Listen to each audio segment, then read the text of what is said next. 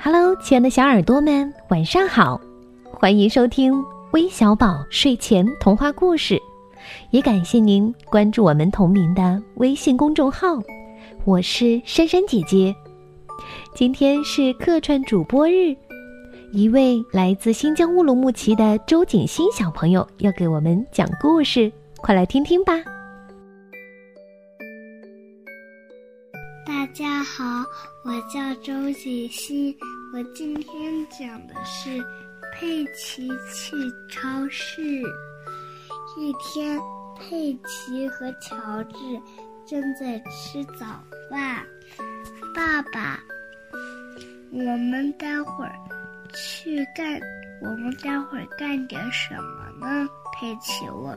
我们去超市买东西吧。猪爸爸拍着自己的肚子说：“买午饭吃的东西，太棒了！”佩奇和乔治欢呼着，他们喜欢去超市买东西。吃完了早饭，他们跳上小汽车，出发了。嘟嘟，我们到了。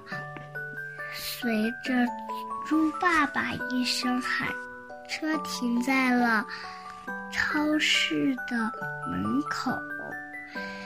佩奇和乔治下了车，兴奋的一边跑一边跳。他们喜欢逛超市。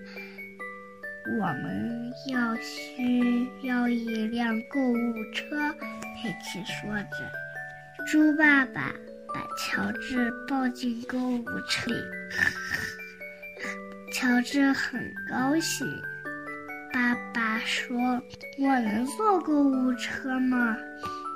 哈哈，猪爸爸笑着说：“你的个头太大了，佩奇，我儿需要你帮帮忙买东西。”太好了，佩奇说着。蹦蹦跳跳了，进了超市的大门。超市里面东西真多呀！我们是不是每一样东西都买一点呢？就问。那可不行，佩奇，那就太多了。猪妈妈回答。那我们该怎么知道选什么呢？我们有这个，猪爸爸手里拿着一张纸。哦，佩奇将那张纸拿过来说：“上面写着什么呀？”这是我们购物车的清单。猪妈妈说：“我们有四种东西要买。”猪爸爸仔细看着上面的清单，念出了声：四个西红柿，一袋意大利面，四个洋葱，若干水果，我都能找到。佩奇说：“我看见了西红柿。”佩奇叫着：“佩奇，帮妈妈。”把西红柿装进了袋子里，一边数一二三四，他跳着把它们放进了购物车里。猪爸爸把四个西红柿从清单里划掉。清单上还有什么要买？猪妈妈问。你还记得吗？意大利面，佩奇叫着。意大利面是乔治和佩奇最爱的。我们找到了，佩奇：“跟我来！”佩奇找到了意大利面，把它放进了购物车里。不错，猪妈妈说。佩奇和乔治想不起来清单上下一个什么东西是什么了。恐龙，乔治猜到。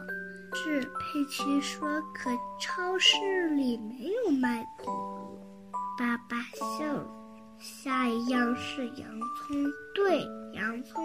佩着佩奇叫着：“我想起来了。”他跑过去，把四个洋葱放进了袋子里，一二三四，然后再放进购物车。干得好，佩奇！猪爸爸说：“把四个洋葱也化掉了。”最后一样东西是水果，我去拿。佩奇喊：“这次。”该轮到乔治了，你说。佩奇回答：“香蕉怎么样？”佩奇建议：“苹果、梨、橘子吧。”乔治摇摇头。佩奇说的这些水果都不想要，他想要一个。大大的大西瓜。